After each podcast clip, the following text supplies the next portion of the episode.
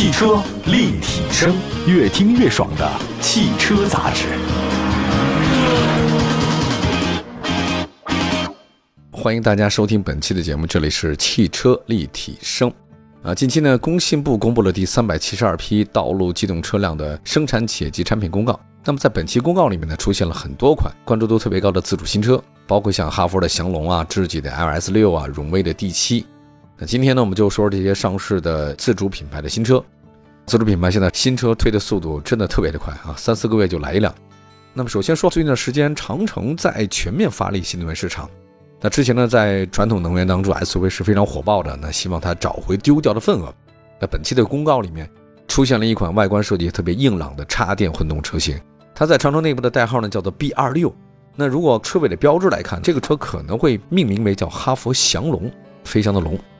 车很漂亮，那个从车型名称来看呢，哈弗翔龙它跟枭龙呢都是龙系列的 SUV，外观呢非常的方正啊，很硬朗。它这个前脸风格呢，我觉得跟那个哈弗大狗是特别接近的，我觉得可能就是大狗吧。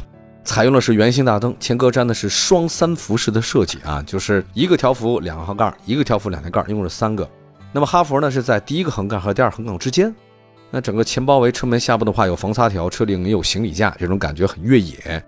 它那车头很平直，我觉得整体来看的话呢，主打一个复古的风格，特别像我早期看到的那个最早的牧马人啊，跟路虎卫士也特别像。那支持呢一个选装拖车钩，当然你看要不要了。准拖挂车型的总质量呢，分别为不带制动的是七百五十公斤，带制动的是一点五吨。那么在车身尺寸方面，新车长四米八，宽一米九一，高呢十米八二，轴距两米七三，采用五座布局。匹配的是二四五六零二幺八、二四五五二幺九的轮胎。我说这个车特别像路虎卫士啊。这个动力方面的话呢，采用是插电式混合动力系统，用的是一点五 T 的发动机，最大功率一百二十三千瓦。车尾的 HiFi 那标志来看呢，它搭载的跟的是骁龙 Max 相同的驱动电机，前电机七十千瓦，后电机呢是一百五十千瓦。那如果从车身尺寸来看的话呢，翔龙跟骁龙的 Max 定位应该是非常接近的。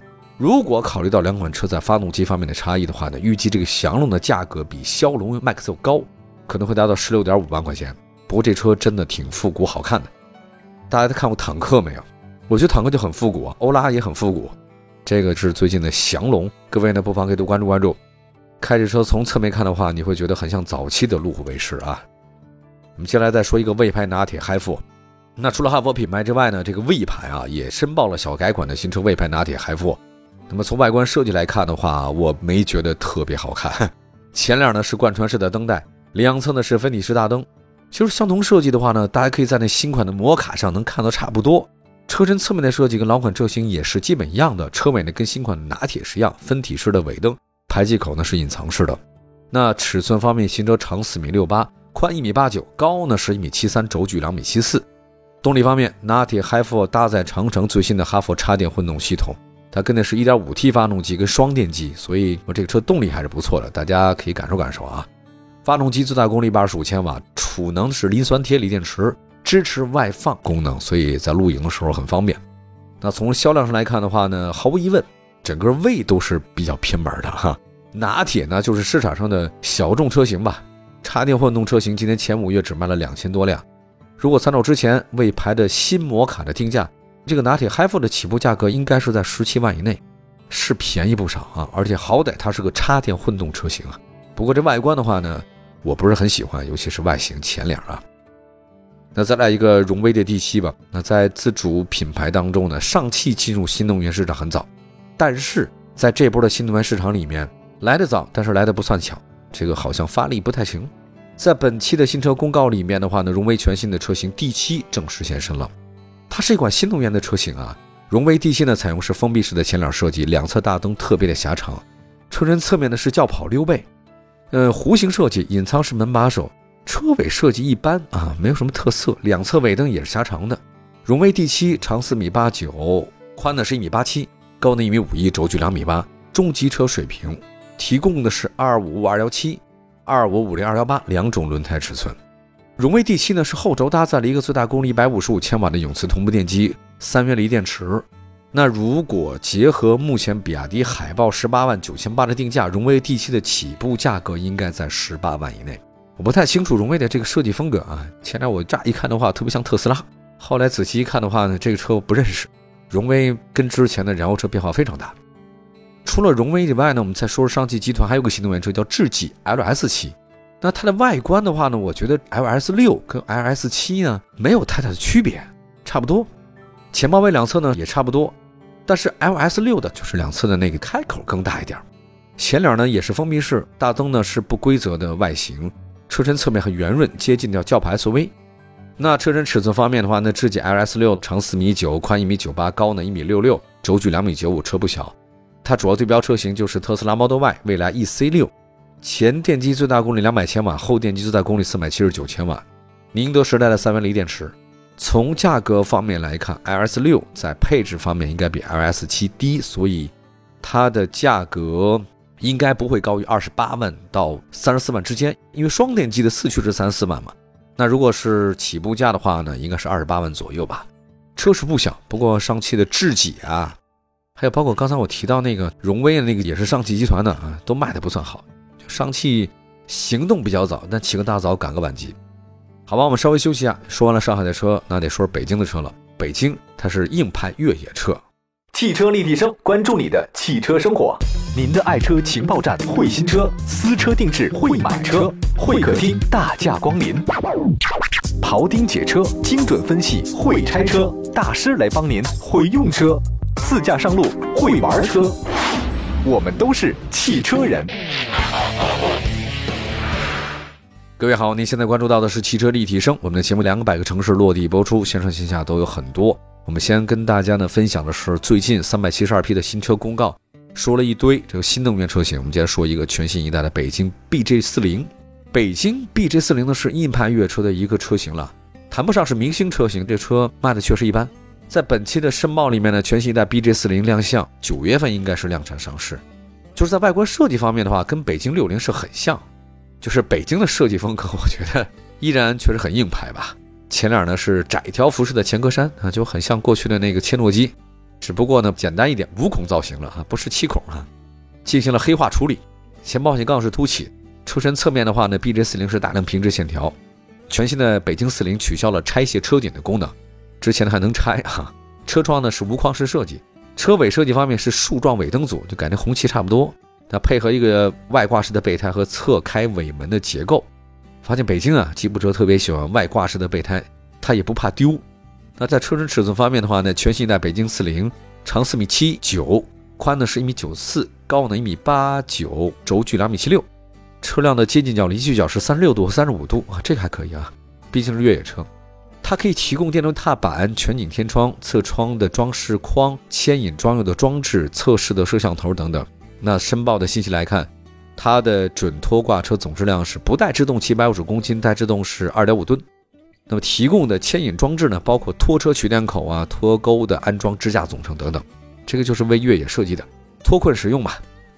动力方面，全新的一代北京四零呢是搭载二点零 T 发动机，最大功率一百八十千瓦。传动系统方面，八速自动变速箱。没有太大意外的话，我觉得它还是分配一个分时四驱。价格方面的话呢，北京四零应该跟新款车是差不多的。其实关注度很高，北京四零，但是它销量真的很差。前五个月呢，一共卖了七千多辆，一个月呢就一千多一点儿。那跟它相似的那个定位接近的坦克三百卖多少呢？是三万七千辆。也就是说，北京四零只卖到了坦克的这个三百的一个零头，哈，真是零头。那是不是上市以后会有提升销量呢？我觉得不太可能，不用进一步观察，这就是不可能。那好，我们接下来再说另外一款吧，吉时牌首款越野车，还是北京的。除了北京四零以外呢，这期申报目录出现了另外一款硬派越野车型，就是北京汽车公司生产的吉时品牌的首款车型，叫石头零一。我真的不太明白这个名字那么难起吗？叫石头零一，那谁会买一个石头啊？你又不是米芾。从资料上来看的话呢，它是一款采用插电混动系统 SUV。不，这个车我看起来外观方面真的是不好看。我特别想问问北京的汽车设计师们，你们到底怎么设计车型的？这个车怎么那么方正，怎么那么硬朗？大量的直线，我大尺寸的前格栅两侧外形大灯组，增加了很多黑色粗壮的饰条，车顶没有下滑的趋势。他的意思是呢，保证了后排空间不会压缩，但真的不好看。当然这是我的个人观点啊。尾部方面，它采用的是竖状型的尾灯，跟红旗一样，也是配了外挂式的备胎。后备箱侧门呢是侧开式的，这一样。车身尺寸方面的话呢，新车长是五米，宽一米九八，高呢一米八六，轴距呢是三米啊，六座和七座布局，轮胎方面是二七五四五二幺二幺。动力方面，它搭载 1.5T 汽油发动机，是来自绵阳新辰动力。呃，大家可能对绵阳新辰动力不熟，这个公司我算有点了解，因为之前他们生产过一个叫王子发动机，这个发动机呢是 PSA 跟宝马一起合作的，所以卖的很好，直列四缸啊。那现在我不太清楚这 1.5T 汽油机跟之前有什么关系啊，但是绵阳清晨动力是不错的，也是上市公司。它那个最大功率112千瓦，匹配的是前后双电机，最大功率150千瓦、200千瓦。电池是三元锂电池，是宁德时代。我不是很理解北京为什么会出一个石头。您那个北京越野您都卖的不行，您再出一石头，这更加一个不太行的车型。北京出的车好像一直是命运多舛。你看极狐卖的样子这么差劲，哇，真是惨不忍睹啊！不再细说了哈。那么接下来再说个银河 L 六吧。这本期新车目录里面，吉利也有新车了，它就是吉利银河 L 六。这款车的定位是紧凑型轿车，搭载新一代的雷神插电，第三季度上市。外观方面，L6 呢是采用封闭式格栅，大灯是分体式的，贯穿式的灯带连接在一起，溜背式的设计，门把手是隐藏的，低风阻轮圈，贯穿式的尾灯，双边共两出，还配了一个扩散器哈。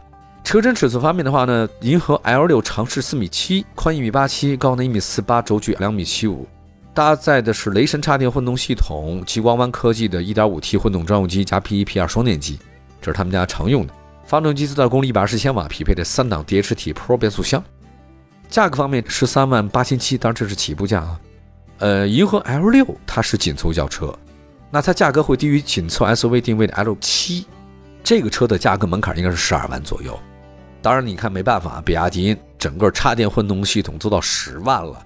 所以，国内新能源市场变得非常非常的卷，这个市场就是这样。你你怎么办呢？你想活着就得卷，躺平好像也不是什么好办法。呃，搞企业来讲，你这个再躺平也没用啊，对吧？好吧，感谢大家收听今天的汽车立体声，推荐了非常多的新车，也是工信部第三百七十二批的新车公告，都是国内自主品牌啊，什么车都有。感谢各位，我们下期节目接着聊，明天见，拜拜。